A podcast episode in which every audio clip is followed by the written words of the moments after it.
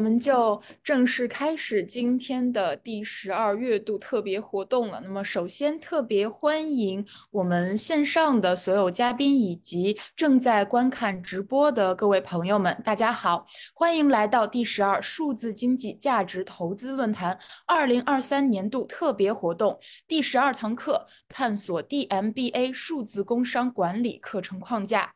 那么，我们今天的一个第十二论坛年度特别活动，特邀了一年来在第十二社群周四分享会和月度主题活动中进行过主题分享的跨领域专家，精心组织了一次思想大餐。今天呢，在十二月十二日，我们邀请了十二位第十二数字化价值投资论坛的社群专家，带来第十二堂课主题演讲会。这也是作为我们 DMBA 数字工商管理课程体系的启运之旅。那么主要包括呢，DMBA 的课程体系总框架、上市公司数字化价值评估体系、计算社会科学与数字经济生态，以及国资平台数据资产入表融资指引等等内容。那今天的活动呢，我们也会从上午的十点持续到晚上的十点钟，以十二小时不间断直播会的方式来举行。也欢迎大家全程持续的参与和关注我们的活动。那么在活活动的开始前呢，我们想首先有请我们的苏彤老师来为大家介绍一下本次活动，并且呢，也是抛砖引玉，为大家介绍第一位我们的这个呃分享嘉宾。有请苏彤老师。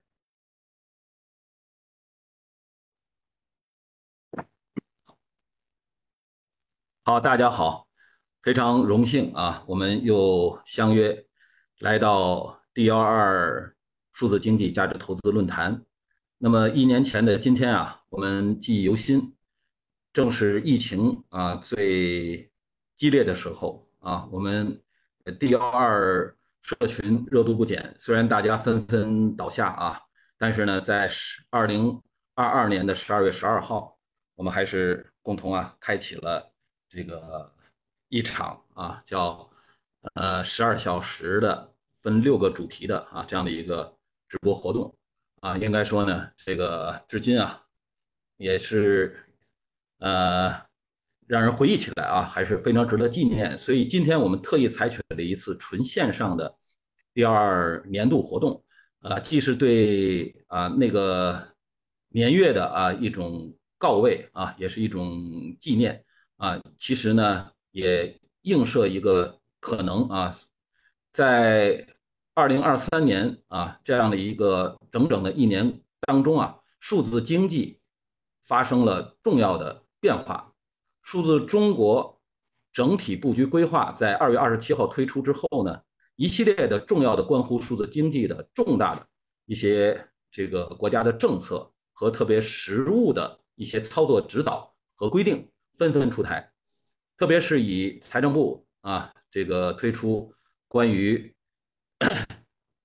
数据资源啊，入表这个文件，那么给大家呢都带来了新的思考。那么 D 幺二创始人王世瑜老师啊，这个特意啊在今天早晨啊，这个发了两篇呃简短的啊这个引言，也是为我们今天的 D 幺二 D 幺二啊主题。年度的盛会啊，呃，做了一个铺垫。他说啊，过去十年时间，中国的 MBA 以及各种 EMBA 教育都很疯狂，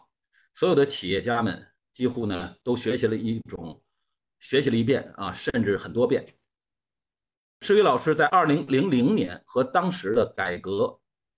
风云人物温元凯先生啊合作创办了中国第一个投资银行 EMBA。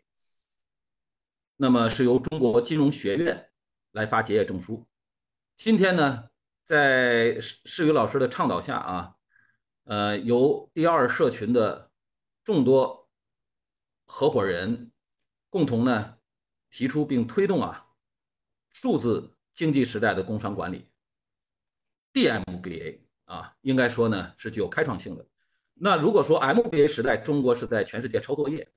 那么 DMBA 全世界都没有啊，因此也没有作业可抄了。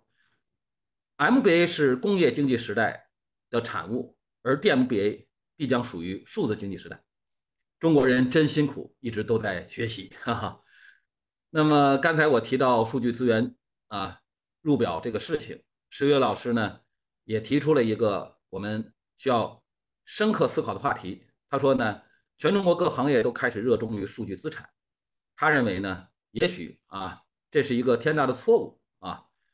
呃，那他的观点和他的一些想法，我们在今天呢也会啊有所啊了解啊。简而言之啊。他告诉我们啊，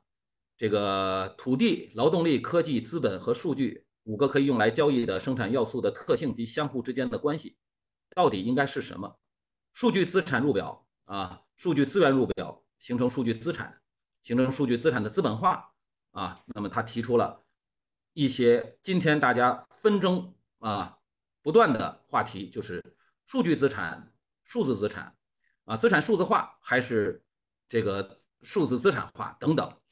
那我为什么会提到这个问题呢？其实是想告诉大家，DMBA 会从证明开始，我们希望能够开创一个，在今天数字经济各种概念纷飞的时代，有一群人，有一批人，我们也希望有越来越多的人，可以从深刻的解读这些关键性的概念入手，去辨析、去思考、去提出问题，从而呢为。数字经济驱动的全球化，做出我们中国人应有的贡献啊！贡献中国智慧和中国方案。那么，首先呢，我们今天的第一堂课啊，我们采取了叫第十二堂课这样的一个 IP 啊。那么，第一堂课呢，就是由 DMBA 这个概念啊最初的提出者啊，这个吴鹏老师啊，他来先跟我们大家分享一下 DMBA 在他脑子里的构想。那么他的构想，我们还可以有啊，其他老师也可以提出构想。现在呢，就是一个叫百家争鸣的时代啊，大家可以把自己各自对数字经济时代工商管理课程体系框架的思考，都可以在这次活动中提出来，和大家一起呢脑筋激荡，一起创意对话。我们希望开创一种新的范式，一种新的教育培训学习的范式。那么这种范式就是创意的、自由的啊一种思想的市场。那呃，我想把更多的时间啊留给吴鹏老师。好，我们接下来就请呃吴鹏老师来呃做今天的主题分享，也是我们第十二堂课的第一堂课。好，我们大家欢迎。好，谢谢苏鹏老师。可以看到我的屏幕吗？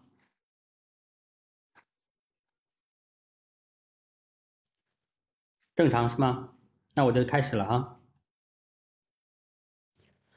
呃，首先感谢呃宋彤老师啊，得益于过去这一年多以来，然后呢，在王世宇老师、苏彤老师，然后呢和众多的咱们的呃各位合伙人参与的这个数字的论坛、第十二论坛、DVI 论坛、数字春秋论坛的讨论。呃，然后呢，在这个过程中呢，大家的脑力激荡，形成了关于数字经济时代的众多的想法。那么再往前的话呢，我们和我们的教育机构，包括今天也要分享的中国创大啊，刘总，然后呢，我们一起，然后研发了关于面向新工科人才培养的这样的一些这个呃体系和内容。那么再往前的话呢，我也在这个工业软件企业有过几年的这个实践和探索，所以的话。呃，从不同的角度，从数字经济的角度，从数字化的角度，从产教融合的角度的话呢，有了一些思考和积累。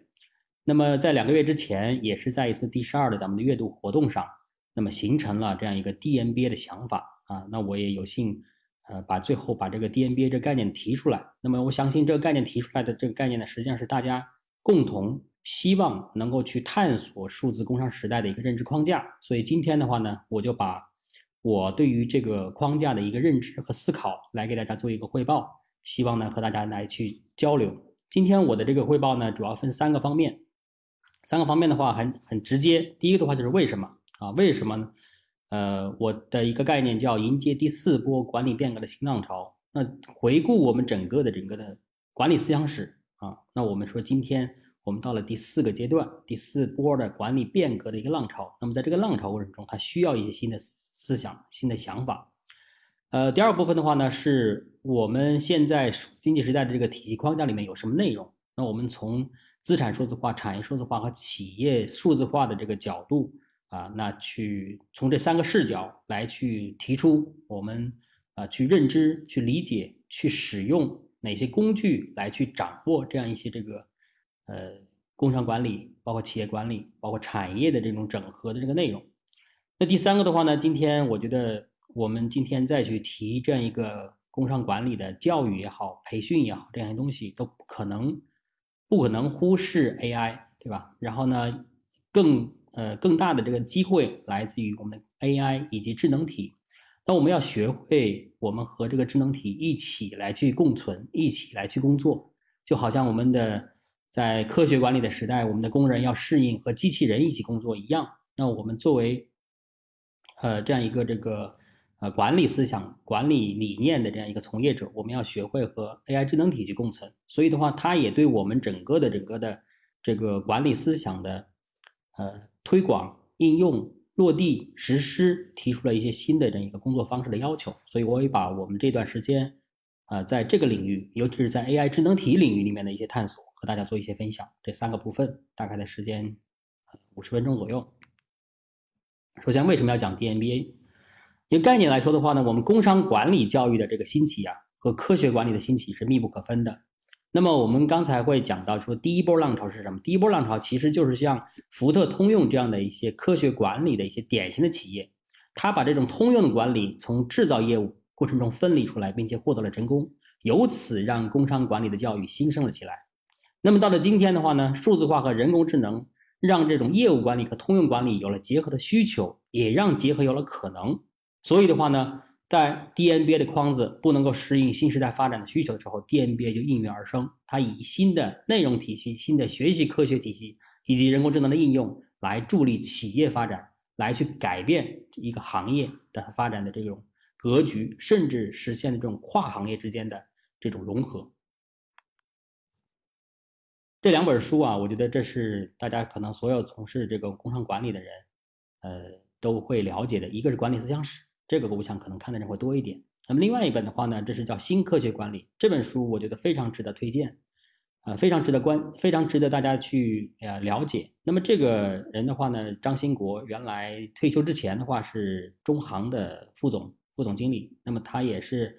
呃 MBSE，就是基于模型的系统工程这件这这个呃理论或者说这种方法在中航体系的一个推广者。那么他退休之后的话呢，到了清华，到了清华。就做系统工程方面的这样一个推广研究，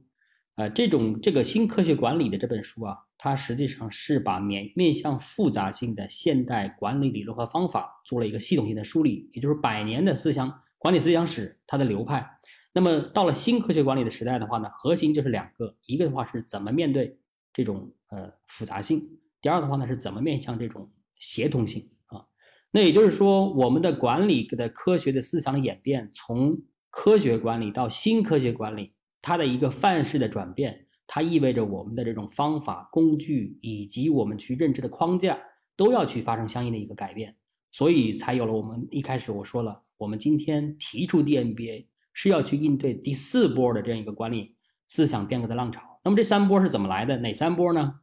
第一波，第一波的话就是我说的从工业管理到通用管理，这是一百年前法约尔，这是一个法国人。那么它的核心呢，实际上就是把我们所谓的，呃，我们的工业管理，就是你比如说你你你炼钢铁，那你要懂得钢铁的冶炼过程，这个业务过程，对吧？一般管理是什么？一般过程的话，就是说，那我的财务、我的营销啊、我的人力资源、我的分工，它可以不直接和你的这种钢铁的配方啊、你的工艺啊这个东西相关。所以很核心的一个呃理念的话，就是把工业管理、把通用管理从工业管理中抽象出来。那么这种管理的这个理念的话呢，实际上是我们的 MBA 这个学科建立的基础。如果你呃没有把它从从里面分离出来，把它抽象出来的话，那你所有搞这个 MBA 的人，你都必须懂得你本身的那个工业，你你做钢铁的，还要做这个汽车的，你必须要懂这个东西，对吧？那么为什么从通用从这个呃这个福特他要去他要去抽象呢，他要去把法约尔提的这个理论把它把它发扬光大呢？啊，简单来说的话，通用就是因为它是一个企业合并而来的，它是一堆的这种汽车零部件厂商合并而来的。那它的斯隆呢，他也他当时也是被合并的一个企业的管理者，最后被提到了整个通用去做他的总裁。那他很难按照具体零部件的业务逻辑去管理，所以他要按照统一的规则去管理啊。业务可以不统一，财务要统一，所以的话，他就把这套通用管理的这套理念，通过事业布置的方式，然后把它发扬光大。那么当他快要退休的时候的话呢，他请了我们的这个管理学的大师德鲁克，然后呢来去撰写，呃，整个的，呃，就是通用的经验嘛，啊，通用的经验最后形成的这本书就叫《公司的概念》。那他总结的核心的概念就是公司经营中的公司的价值啊，高管团队的价值，或者说通用管理的这个价值，以及它在社会中能够发挥的这种职能的价值。所以这个我们可以看到。正是因为通用这个这个可能是一个这个，呃，也是一个巧合哈，就是通用性的这种管理，从通用公司的这个实践中去把它提炼出来，所以这是呃第一波浪潮的呃第一个案例。那第二个案例的话呢，今天因为是提纲期里呢，我们只是点到为止，我们要展开的话，可能能说的事情很多。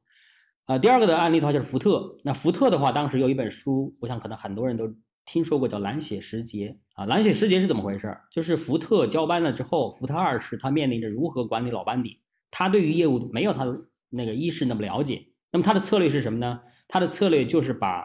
蓝血时节这以他为代表的这些人引入进来啊。这些人的话是刚刚在二战中后勤管理中得到了现代化管理锻炼的这一批精英啊，搞的呢也是斯隆说的这一套啊。我不管具体的研发，我也不懂具体的这个生产工艺。那我的计划、我的预算、我的供应链管理、我的财报管理啊，我是很懂的啊。那我拿着管后勤、管战争后勤的这套东西，我来管你现在的企业，那他成功了，对吧？成功了。所以的话呢，正是因为蓝血时节的成功，然后呢，让企业管理、商学院，然后呢，这个职业经理人、企业管理咨询顾问这套东西深入人心，正好最后成为了呃我们整个的这个工商管理这套东西的奠基者啊。比如说斯隆，斯隆后来搞了斯隆管理学院，对吧？这样一套东西，那么这套东西的话，确实这个呃福特，福特汽车确实接到这套东西的话呢，后来居上啊，但是因为它极端的追求这套东西，然后呢导致呃你的需求、研发、生产呀等等啊，又又又在在企业的话语权就有点受影响，所以的话呢，他又呃走了一下坡下坡路啊，所以这种通用管理和这种呃。工业管理的这样一个博弈啊，它的一个平衡啊，在我们整个的这种管理思想的过程中的话，是一直存在。呃，这是第一波浪潮。那第二波浪潮的话呢，一九六五年走从我们刚才说第一波是从工业管理走向了这种通用管理，第二波的话是走向成呃战略管理。啊，战略管理的话，三个标志性的东西。第一的话呢是这个呃卡耐基梅农的安索夫教授他写的这个公司战略这本书。第二个的话还是德鲁克，德鲁克在一九六五年又出了一本书叫《成果管理》。第三个的话呢是波士顿咨询，从这一年开始打出了战略咨询的一个旗号。呃，那么为什么在这一年要从原来的所谓的通用管理到了这样一个战略管理呢？本质上来说是说战后经过了二十年的高速发展啊，它已经到了一个买方市场了。你普通的这种商品已经非常的充裕了，现在消费者追求的是个性化的东西。那你怎么样治理你的？独特的竞争战略，对吧？你怎么组合你的要素？你怎么比别人更好的价廉物美的去满足消费者的需求？怎么去挖掘他的这种个性化的需求？所以从这种规模经济转向了范围经济啊。那到了今天的话，大家会更进一步的认识到你的粉丝经济了，对吧？所以这个，那你怎么去找你的客户？你怎么去明确的找到说，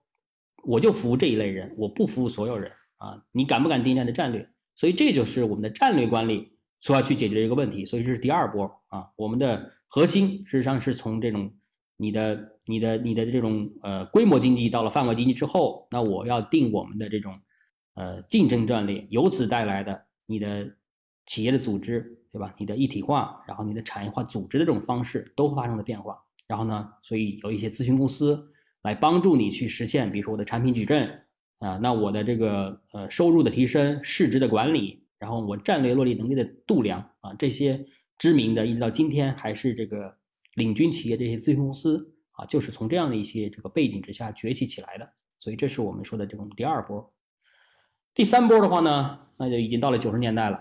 那九十年代的时候，我们的战略其实战略的要素也没有那么多，对吧？战略要素到了迈克尔波特写的这种战竞争战略的时候，它已经穷尽了，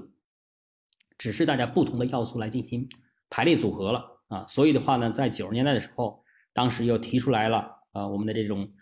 呃企业再造，那你怎么样去流程再造啊？你的这个这个管理再造啊？然后这样的一些流程，包括像这个呃这个这个人名字细想不起来了哈。呃，它的一些这个和一些数字化的工具和一些数字化的工具来进行这个结合，来推动了一批的这种企业的管理的呃提升和它的数字化的呃内容的这种实施。所以的话，战略管理的话呢，到这个时候的话，它走向了什么？走向了两个方向。第一个的方向的话，走向了创新啊，走向了创新啊，包括以克里斯坦森为代表的它的这种商业模式创新，甚至是第二曲线的这种创新。啊，那你的企业，我在原来的这个呃市场上已经做到了最好，但是原来的这种需求整体的在下降，那怎么办？那我怎么样去开辟我的第二曲线？那么另外一支呢，走向了它战略落地，也就是说以卡普兰它的那种管理会计啊、战略地图啊、平衡计分表啊等等这样的一些这个呃呃方向，它的管理工具和它的管理思想为代表，这是第三波。那么这一波的话呢，实际上在九十年代的话，它面临着呃两方面的一个这种范围的拓展。一方面的话，当然九十年代末啊，然后呢中国的开放，然后呢包括这种全球化市场的拓展啊，它包括全跨国公司到全球化去攻城略地去布局的同时，也把它的管理方法、管理思想带入到了这个地方啊，所以这是。我们所说的工商管理的这种第三波，那么围绕着这一波的话呢，实际上它也它在它在代际上已经没有大的变化了，但是在内容的细分领域上，它还是会有一些新的这种呃不断的完善。比如说我们的企业的基本原理啊，科斯的这种交易成本，然后德鲁克的社会职能，然后熊彼特的创新利润等等啊，那你创新的这种方法，创新的这种利润啊，是我们的社会去付给我们的这种企业，它的承担这种管理者的。管理者的红利，对吧？啊，所以呢，战略管理走向呢这种创新，它的它的核心是什么呢？它的核心本质上说是我们的经济周期，然后的话呢，我们的这种呃战战争战争的压力带来的大家对军工上的这种投入，军工上技术大规模的这种技术的投入，然后当战争的这种。呃，威胁不是那么严峻的时候，或者说当它的这种对比不是那么严重的时候，那么它的技术在往民用中转移，啊，民用转移之后的话，又带来生产力的极大的发展。那不管是计算机软件儿，还是我们的互联网啊，都是按照这个方法而来的，对吧？都是按照这个，都是这个路径而来的。所以的话呢，我们的重战略管理和创新管理的话呢，它和我们对于整个的这种周期、对于环境、对于整个的这个。呃，技术转移体系的这种建设，以及这种后面的就是技术转移。如果你只是军工，你没有商业上成功的话，你很难去持续性的这种投入。因为军工的这种红利的话，你只能通过呃战争的这种东西去回收。如果你不能呃实现这一个军和民之间的这个转化的话，那么你的这种投入的话很难可以很难持续。那么这是另外一个话题哈。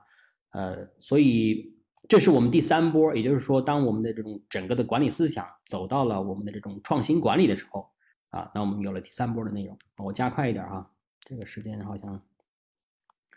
呃，第四波的话呢，第四波的话呢，实际上就是我们面临的数字经济的这种挑战。也就是说，当我们整个的数字经济时代，它的呃消费者变了，它的产业链变了，它的要素组合方式甚至资本组合方式都改变的时候。那我们今天再去理解我们的企业，再去理解企业的边界啊，你是一个平台公司，还是你就是一个这个平台上去的玩家的这个公司？那你对于你的这种员工的管理，你对于产业链的管理，你对于你的消费者的管理，你对于你的整个的这种组织的方式就要发生变化。所以正是因为这样一个变化的话，我们可以看到，呃，我们原来从通用管理，这是可以看到从通用管理、从工业管理中分离出来，那有了我们最开始的 NBA，是吧？那通用管理和信息技术结合，有了我们的管理软件儿；那我们的工业管理和我们信息技术结合，有了我们的工业就是生产管理的一些软件儿，包括像这种 MRP 啊，像这个 PRM 等等这些东西。那么我们今天的话呢，把这三者通用管理、工业管理和信息技术管理，把它的综合起来，这既是我们数字经济时代对于企业，它要快速去适应这样一个变化的一个需求，对吧？那么今天我们真正伟大的企业，或者我们真正能够做出革命性产品的企业，他的人他要既懂工业管理，他不能他不能只是比如说我是一个财务出身，我只懂这个供应链。你最典型的例子就是乔布斯和库克，对吧？那乔布斯是一个呃，他既懂通用管理，又懂这个本身产业链、产业行业规律的一个人。那么库克的话呢，他是供应链管理大师，他对工业管理，他对那个你的这个产业规律，他的认识就没有那么深刻，所以的话呢，他就只能萧规曹随的去做这样一些继承性的创新，而很难做出革命性的创新，对吧？那你华为这种的话，那比如说任正非的这种理解，那他一定是。它的通用管理的思想和它的工业产业管理的思想都能够得到一个融合的一个高度上，所以的话才能有我们这种呃革命性的这种产品出来。所以我们说我们今天提 DMBA 的话，它一定是要把这三者进行一个更高度的一个融合。那它带来的是什么呢？带来的学科我们也在发生变化，我们的新工科、新商科和信息技术学科要发生更紧密的融合。我们不能再像以前一样，你只管你自己这门学科里面的东西。那在未来的这种市场的竞争过程中的话，是得不到的这种，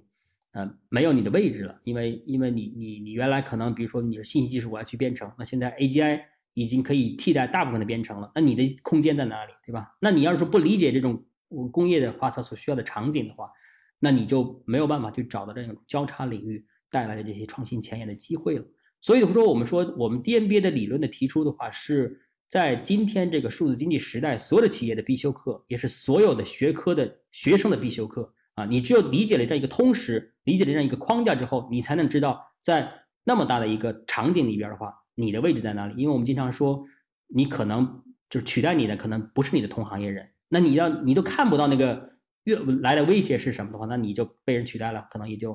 这个怪不了别人了，对吧？所以的话，这是我们说为什么我们在这个时代，我们必须要。了解我们要需要 DMBA 的一个核心的呃原因，这是我的想讲的第一部分哈。这里面的话呢，尤其要提到啊，苏童老师，我上一次在和苏童老师讨论的时候，苏童老师给了我一个非常好的一个启示，也就是说，我们今天说 DMBA 这件事情，我们是希望能够提出啊中国特色或者叫呃中国的呃，NBA 的理论。那么这里面的话有一个很关键的人物叫呃布瓦索。啊，布瓦索的话呢，他是在八四年到八八年任中欧管理中心的首任教务长，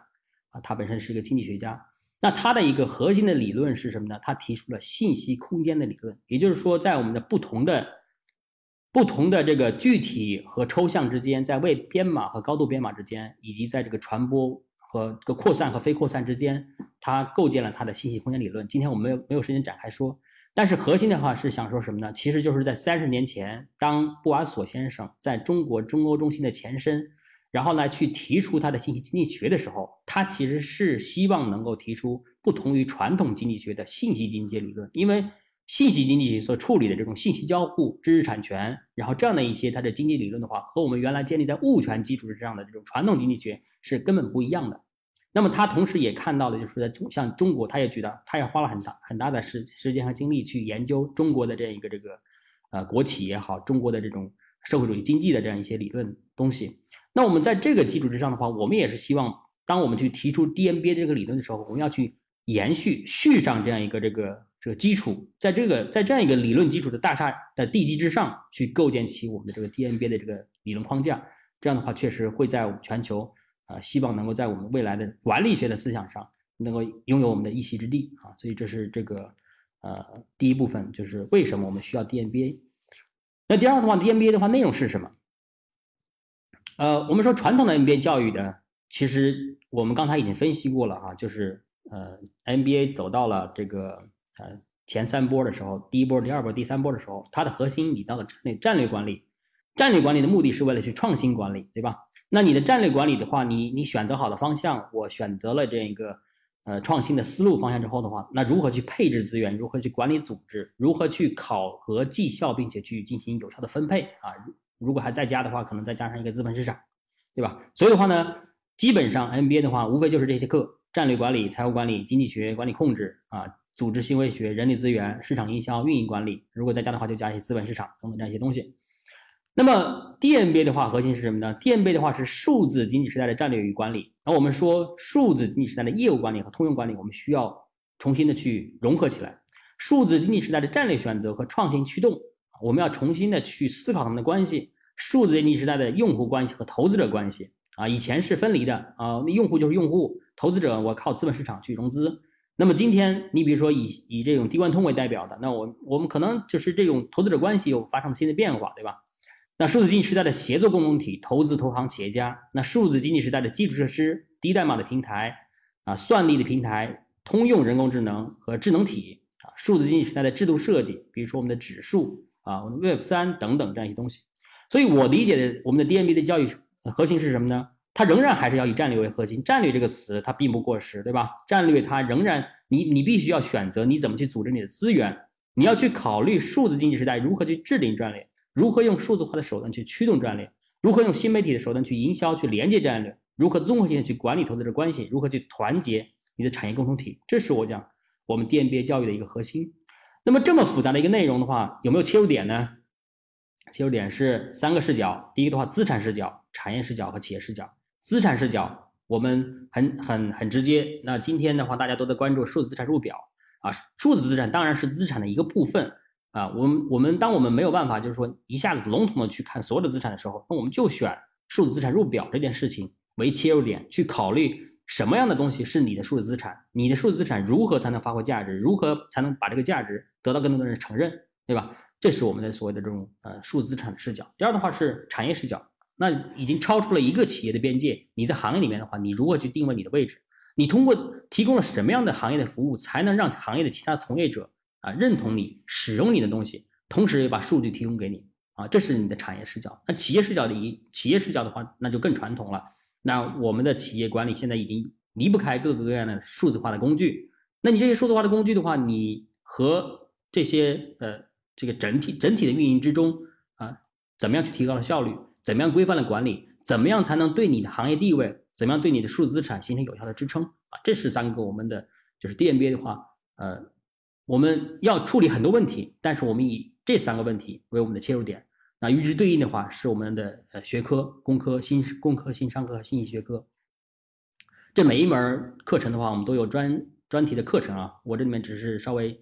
呃展示一下，比如说数字资产。当然，今天我们的第呃十二堂课里面也有专门的专家啊，何总啊，还有我们的这个呃律师来讲我们的这个数字资产的入表的这个具体的。呃，企业的数字数字战略啊，怎么去构建？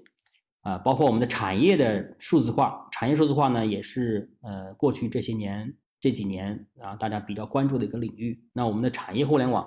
啊，产业互联网的话，怎么去理解？那产业互联网的模型是什么？那产业互联网的参与角度，比如说你是搭平台的，你还是用平台的？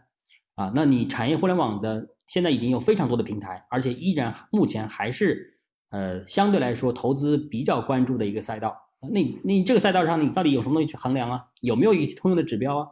啊，那你产业互联网的话，它的这个 SaaS 应用，呃，是做 SaaS 就就行了吗？还是说你只做 SaaS 是不够的？那 SaaS 之外，你加上那个服务东西到底是什么啊？所以这也是专门的一门课啊，专门的一门课，我们可以去呃深入的去阐释它。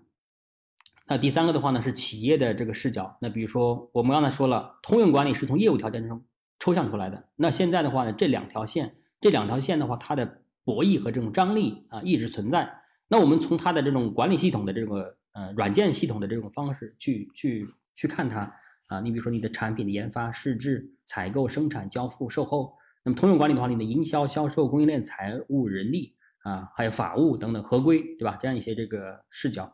那从是你的设备资产上，从你的工业工程，从你的生产设备的这种数据采集，到你的工业互联网，这是过去这五年可能。从这种自动化到工业互联网的这个过程中，大家谈的最多的东西是吧？那工业互联网大家发现可能，呃，离它的预期还有一些距离。那这个过程中的话是怎么回事儿啊？下一步的话发展又往哪儿？又往什么方向去走？那最后一个的话是企业的信息架构啊，信息架构其实是和你的业务架构是密切相关的。我因为要设定了什么样的业务架构，所以我要采取什么的信息架构？那选定了什么信息架构之后，哪些是我外采的？哪些我得开发呀？哪些的话是我现在可以用这种？呃，低代码的方式去开发哪些的话，是我甚至可以用人工智能的方式去开发啊？哪些东西的话，是我必须要自己掌握的？哪些东西的话，我可以以比较便宜的价格到市场上去整合的啊？所以这都是我们的企业管理的过程中需要去考虑的东西。那我们选择从数字化的角度去对它进行这个深入的阐释啊，这也这可能这个课程它是四门课的一个一个一个结合。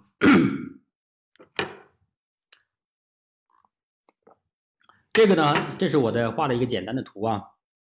这是刚才我讲的那四条轴，我们的通用管理轴到我们的业务轴到我们的资产链，就是从生产设备到厂房到不同的厂房之间的这种联系啊，所有的产业互联网，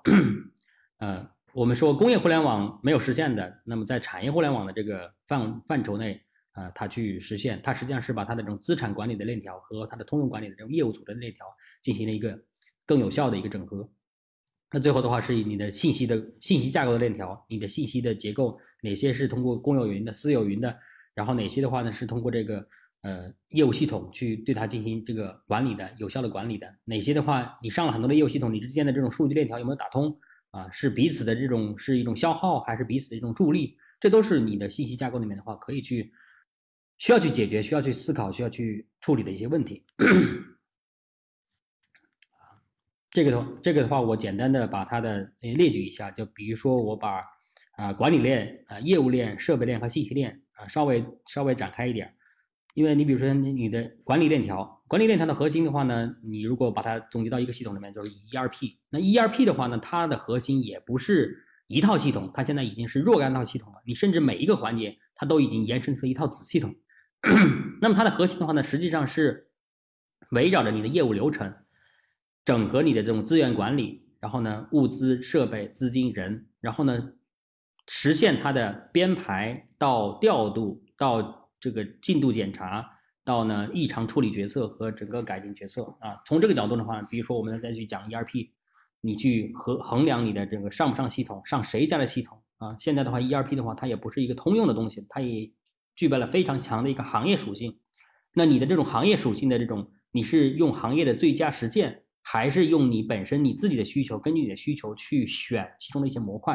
啊。那么，那有些人可能选完就就就完了。那实际上你选完之后的话，如果你本身的管理的调整，你的人员的这种呃习惯管理的规制度，然后呢呃人员实施的这些东西没有跟上的话，那你也会导致你整个的这种实施的话，会导致很大的这个啊障碍，甚至是花了很多钱买完用不起来，最后再翻烧饼啊，这种情况简直是太多了。啊，那管理链的这个趋势是什么呢？一个的话呢，业财一体化啊，虽然提了很多年，但依然现在还是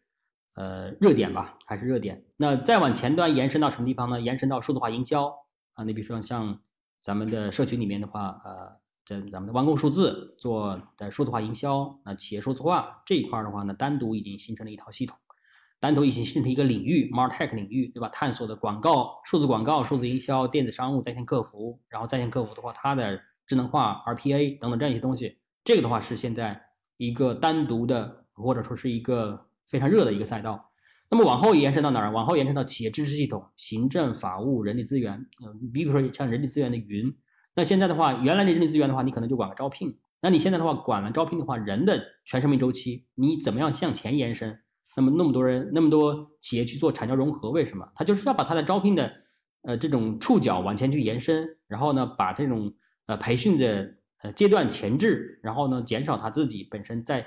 呃招聘到我这个企业之后，我要再去做选择。那还有你整个的人力资源的评价评估、呃绩效的评估，然后人的成长、人的终身学习、企业的内训等等，这都是现在人力资源、人力资源云。啊，他要去解决一些问题。那么现在的话，当他和这种人工智能进行有效结合的时候，那你原来你的人、你的 HR 去跟他交流的很多东西，现在都可以把它变成结构化的数据。结构数据的话，就可以变成结构化的呈现。那对你一些相对来说有一定规模的企业来说的话，那在这一块的话，它的效果、它的这种呈现就会非常的明显。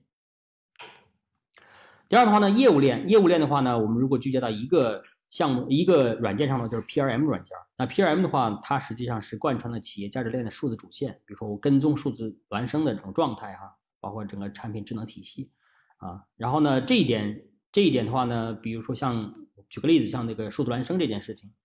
这件事情的话呢，原来的我们链条是从设计到制造到产品，然后到产品的话它就回不去了。那现在的话，我们有了数字孪生的话，我们这个数字孪生它可以不断的去关联到我们的数字运行过程中它的数据。然后获得它的这个呃内容，然后和和其他的几个象限和其他的三个象限去进行衔接。那比如说重新回归到你的设计过程中，重新回归到你的这种制造过程中的话，你的一些数据的参与。那么这张图来自于林雪平啊。当然，这个数字孪生还是一个相对来说比较狭义的数字孪生，因为它已经是一个所谓的三 D 概念上的数字孪生，它只不过是和这个产品进行了一个啊有形的关联。上一次咱们的呃社群里面的分享，也是接下来我们咱们的第十二堂课里面其中的张博教授他讲的这个数字孪生，更涉及到什么呢？那我们在没有建模之前，我们的一维建模时代。那它的这种需求，它的需求，它和不同系统，它和体系之间的那个关系，那个其实更关键，而且那个目前来说重视的程度更少啊。所以关于呃生产链这一天这这个环节里边的话，我们其实可以去做的呃普及概念以及从应用系统、应用工具的角度去实施的东西还有很多哈。那设备链这个地方就是从工控到工业互联网，这个的话呢，原来大家讲的都是自动化，对吧？你的生产的自动化。啊，你的 PLC 等等这样的一些它的这种呃编程啊等等一些东西，那么过去这几年，呃，从这个美国也好，德国也好，工业四点零、工业互联网，然后呢一下子把这个概念做得很很热啊，那中国的工业互联网呢也很热啊，那么效果反正大家各有各的体会吧。但是呢，呃，从工业控制的这个角度，从控制呃的这个数据的收集、数据的反馈、控制这个角度来讲的话，它的价值是存在的，只是说。你有没有把它放入到这种产业的互联的这个体系里面去考虑啊？啊，那从整个的发展的这种历程来讲的话，你比如说这是美国，呃，这个叫数字制造和设计创新研究院啊，现在已经叫呃叫 M M X D 了。那么它呢所说的这种数字制造和这个呃数字设计和制造的三阶段啊，自动化与数字化、网络化与集成化到智能系统。那在这个之前的话呢，有一个标准化和电气化的一个传统阶段，呃，这是第三个这种设备链。第四个的话呢，是我们的信息的结构链，也就是信息架构和企业架构。那是我们整个呃，也就是说，我们学习学习这个信息技术的这帮人啊，他要去怎么去和企业呢里面的业务战略、信息战略和你的信息系统去进行一个有效的一个衔接，他要去解决这个问题。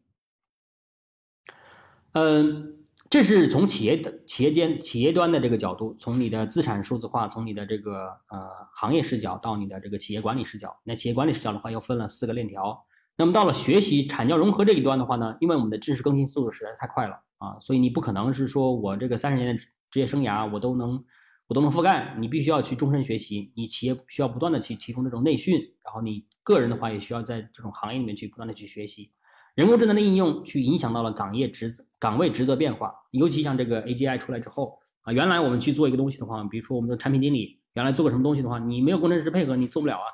啊，现在的话你不配合我自己做了，对吧？那企业管理的需求变化深刻的影响到了学校教育，那学校教育的话，你教的还是那套玩意儿，那这个东西的话，那那就只能导致是说这个招聘招聘的呃不好用了，所以我们。刚才说了，就 DMBA 的话，不仅仅是我们的企业家要学，我们的企业的在职人员要学，我们的学校也必须要学商科、工科、信息学科的通识课啊啊，商科商科的话，你是要去做我们刚才说的那个，其实是工商管理，从工业管理到商业到通用管理，那都是商科的要学的内容啊。那你学的那些内容的话，你必须要以数字化的方式再重新再来一遍啊。你如果想要去理解的深刻一点的话，你就把它学到原理那个级别。你如果就是想掌握怎么做，你至少得知道这个工具长什么样，对吧？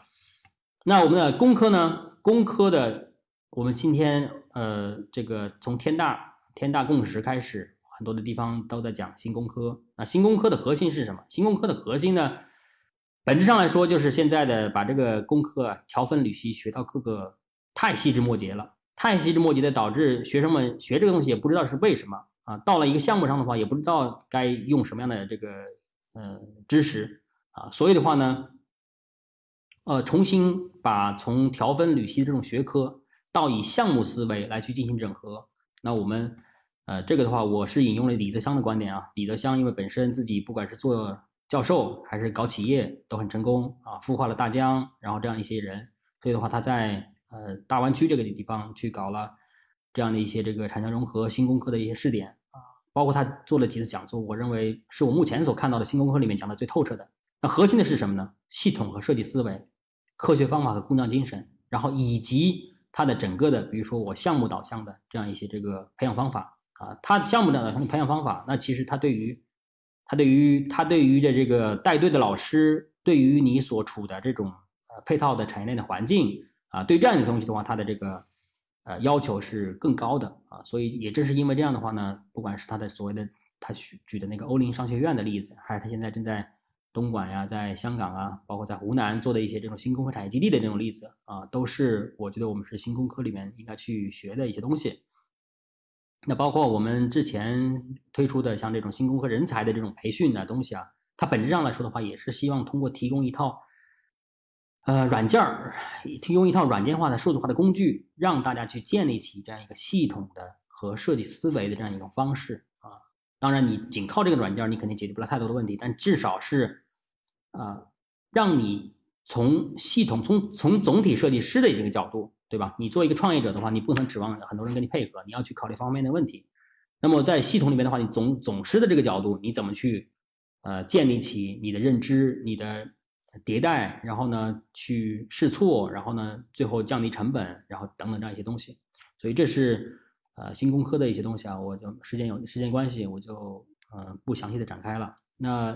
除了新工科以外，那信息学科呢，现在学生是最焦虑的啊，他发现他学的那些东西还没人家 AI 干得好。啊，仍然还还还便宜，那你这个信息课的学生呢要学什么呢？我们说他必须要去了解工科和商科的内容啊，他才能知道说我们的场景是什么，那才能知道说我们的场景，呃，因为你信息学科的学生的话，如果你真正你不要你不要想着你去跟那个呃 AGI 去竞争嘛，你想着你怎么样去用 AGI 的工具去解决别人的问题嘛，那你因为你用这些 AGI 的工具，你肯定比那些没学过的人要用好，对吧？所以的话呢。单纯提供工具的机会变少了。那懂信息技术的人的出路在于为具体的场景去解决问题。我们刚才说了，企业管理系统、业务工具软件、产业互联网平台、工业互联网平台。那这里面的话有大量的场景，还是个性化的东西啊，不可能指望着 AGI 全部都给你解决。那这就是大家的这个真的真的空间和它的机遇。呃，最后一个最后一个部分就是说，如何践行 D N B A？如何践行 D N B A 呢？呃，我们说我们今天在谈的这件事情的话，肯定不仅仅只是一个培训的事情了，肯定不能仅仅是出点书、讲点课这件事情，那就太 low 了，对吧？我们说，呃，盖茨，呃，发文就是今年大家的一个重点，肯定关注到 Chat GPT。那么其实，在呃，在这个业界啊，在业界大家更关注的一个内容其实是智能体啊。智能体是什么概念？智能体其实就是一个，就是一个呃，就是一个这个人工智能的机器人，也就是说。当我们在使用呃 ChatGPT 的时候，你是在跟它对话，你是一步一步的去对话，是吧？但是如果说当我们用智能体的时候，你是可以把你的一个角色赋予给它，也就是说，我们今天要写一篇文章，那是那是那是那是一个单向度的任务。但是我们今天要出一个，呃，比如说我们要做一个应用，这个应用的话呢，我们要出设计书，我们要去出源代码，我们要出测试用例，我们最后还要去提改进意见，我们还要把这个过程不断的去迭代。那么这个过程中的话，我们可以通过智能体来去来去完成。也就是说，现在已经可以通过这种多智能体的这种协作，搭建起你的呃这种呃人工智能的这个团队啊。然后呢，而且这个过程还可以不断去重复。所以比尔盖茨在说，AI 智能体 AI 智能体将彻底改变我们使用计算机的一个方式。也就是未来我们再去和 AI 去协同的时候啊，除了说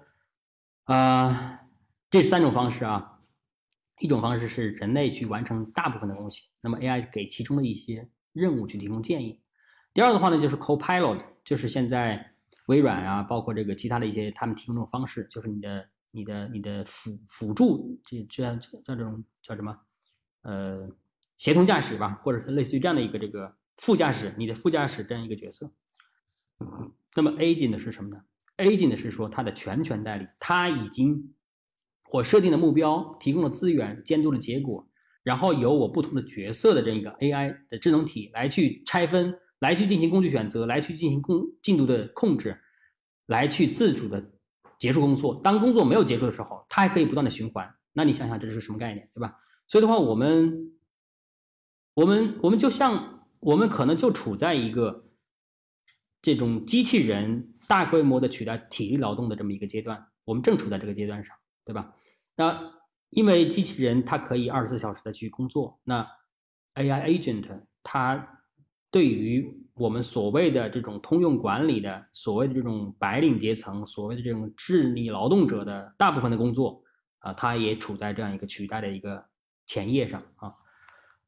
所以呢，AI agent 呢，它的这个呃这个这个方向啊，方向上是我们的智能体系统，多智能体的系统。它，你比如像那个斯坦福发的这个智能的智能体的虚拟小镇，那它已经二十五个智能体在这个智能小镇上，它会有它的自主决策，有它的类人格特征，有它的长期记忆。那你说你在这个时候的话，你再去做你的行业分析，你再去做你的行研，你在你去做你的这个营销啊，现在目前可能用的比较多的就是就是在这个呃企业管理的这个营销，营销的自主的交流，自主营销，包括社群管理这一块，已经有很多的东西出来了。啊，所以，所以意味着什么？原来说你在网上，你不知道你对面聊的是一只狗，是吧？跟你聊天是一只狗。那那现在的话，你真的是你你真的不知道跟你聊天的是不是一个人工智能体。所以这带来的这这几个方向带来的是什么呢？带来的是说，我们今天我们在讲 DMBA 的时候，我们的互动方式会发生极大的变化啊。传统的方式的话呢，讲授、课程、讨论、分组、考察等等这些东西。那我们今天的话呢，我们是要去做我们的建构式的学习，我们搭建我们的 agent 团队啊，然后呢，我们这是我们的这种在线学习的课程，这这个还是以传统的方式啊，我自己录的课。但是接下来的话，我们已经开始进行这个人工智能体的这个尝试，包括它那个 Mind OS，我们下一步的话会跟他们去进行一些相应的交流。那么他用的什么地方？企业家自己得学，对吧？但是企业家学的话，他可能不再是说我得报一个商业院的班儿，然后一点一点去学了，那个太慢了。他要去和人工智能体进行对话，那结合就就相当于可以在这个基础之上去提供一个个性化定制的这种咨询方式的话，去去去去进行这方面的尝尝试。而那个 agent 的话呢，它不仅仅是理解了呃整个管理思想的演变，它可能还具备很深入的这种行业的知识。那么这个的话，呃再加上一定的程度的，比如说这种呃老师的这样一个这种呃指导啊，当我们的老师的这种经验更多的转移到这种人工智能体上的话，那可能。就是这个呃人工智能体，它会承担更多的一些部分。那除了企业家自己学以外，企业家还要的内训啊，内训的系统啊，我们还得还得有，对吧？那还有比如说我们的投行机构、投资机构等等这些服务，这是我们可以去做的。像这个，像这个的话，这就是我去搭的一个呃人工呃数字人。那数字人背后是他的是他的这个，你给他什么样的知识，你给他什么样的知识体系。那我把我上面所整理的，我们对于行业的对于资产的对于这个企业管理的数字化的这种知识，我输送给他，那他要去学习，那他还可以搭建一些团队，比如说，那我讲通用管理的人是一个角色，那还有不同的行业，你比如说我们去做军工分析的是吧？你做能源分析的，那你做这种文化传媒分析的，那他可以搭建不同的这样一个这个啊智能体，那我们再进行一些协同。当然这个目前还比较前期，但是我觉得已经挺挺挺有意思了，挺惊艳了。呃，像这个 AI 加 X 社区呢，这是现在已经已经有一些这个社群，这个叫 AGI 社群，那还有另外的一个叫 AI Agent 四十二的一个社群啊。那它的再多的一个尝试呢，实际上就是把我们的黑客马拉松转变成为 AI Agent 马拉松啊。那它已经开始准备，目前面向一百个城市做这个一千场活动，然后第一站已经大大理已经完成了，做的非常的有意思，就是在面向这样一些这种呃。叫数字游民的这样一个社区，那我们当我们有了这样一个这个呃 AI agent 团队的协助，那我们不仅仅是可以远程的去接接单啊、接任务，那它还可以再做出一些更有意思的一些这种场景的这个呃应用出来啊，所以我们希望就是说，在这个内容的这种合作上，我们的 DMBA 我们可以和我们的出版社合作，因为。大家可以看到，我刚才分享那几本书，有不少都是机工机械工业出版社出版的，他们是吧？他们在这个出版的这种管理的学的这种方呃这种出呃出版上有大量的积累。那你出版这些书的话，如果不和这种行业大模型进行有机的结合，如果不和数字人的交互进行结合，那你花了大量的力气去出版这些资产，它的延伸的价值可能就和你没有关系了啊。所以的话呢，就是和这种出版社的合作。和商学院的合作，和商学院，我刚才已经讲了，商学院传统的话就是名师，对吧？然后呢，这个收点学费，然后把这个人筛一筛，啊，活动搞一搞，啊，差不多就是这么回事儿。那我们讲，我们今天的商学院的这个创新合作，我们一定要和我们的这种人工智能去进行共存，然后这样的话，它才能够让，因为现在你商学院的你教育，你基本上还是通用化的嘛，你基本上一个老师下面坐着二三十个人嘛，四五十个人嘛，对吧？那未来的话，一定是千人千面的。啊，你的企业、你的行业，老师懂不懂啊？那那在数字人的在数字人的配合之下啊，我们老师可以更好的去为我们的企业去提供更好的一个这个呃咨询式的培训。那这也是我们的这种呃无所不在的这种数字人反馈和互动，以及呃老板理解了这个方向之后的话，我能不能把这套东西带回去，带到我的企业内训里面去？企业内训去内训反馈回来的话，它有没有一些这个反馈出我的人才结构有没有一些问题？我的整个的这个呃认知水平有没有一些问题？那他就他就直接可以通过你的这种学习以及他的反馈，他的交流过程中反馈出来啊。那这样的话，对于你的不管是我的创新。还是我的这个团队的这种呃更新，还是说我的这个人才的这种全生命周期的成长啊，都会有很大的一个好处。呃，再和一些的话，比如说和这个行业协会的一些合作，对吧？那行业协会其实原来都做的不温不火，但是我觉得在今天这个行业里面的话，今天这个状态下，行业协会其实可以扮演非常重要的一个角色啊，因为它有行业共性知识的这个和共性人脉的这种储备。那只是说以前你没有很好的这种服务的这种能力，那么今天的话，如果我们借助于我们的这种 DMBA 的知识框架，借助于我们的知识人、数字人的这样一个这种能力，借助于 AGI 的这样一个能力的话，我们完全可以把很多的行业的这种更新做做得更好，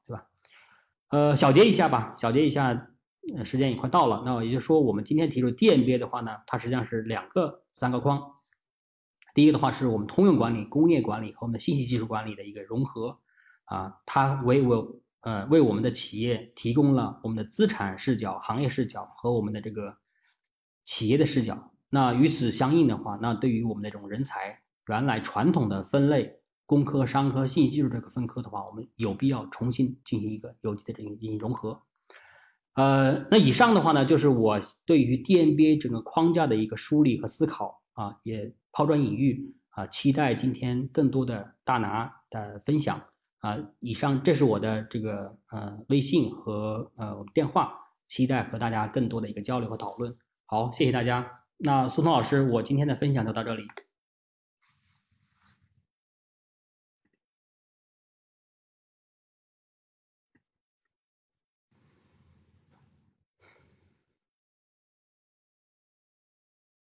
我结束了吧？可以了吧？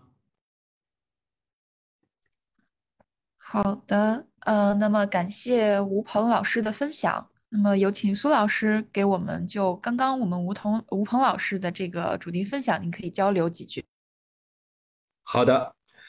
呃，非常感谢吴鹏老师的很精彩的一个分享啊。呃，开宗明义为我们第十二堂课 DMBA 啊这样的一个数字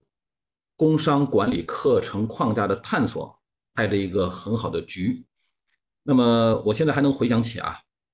十呃九月十二号啊，这个我们在呃 D 幺二的月度活动中啊，月度活动中呢，呃正在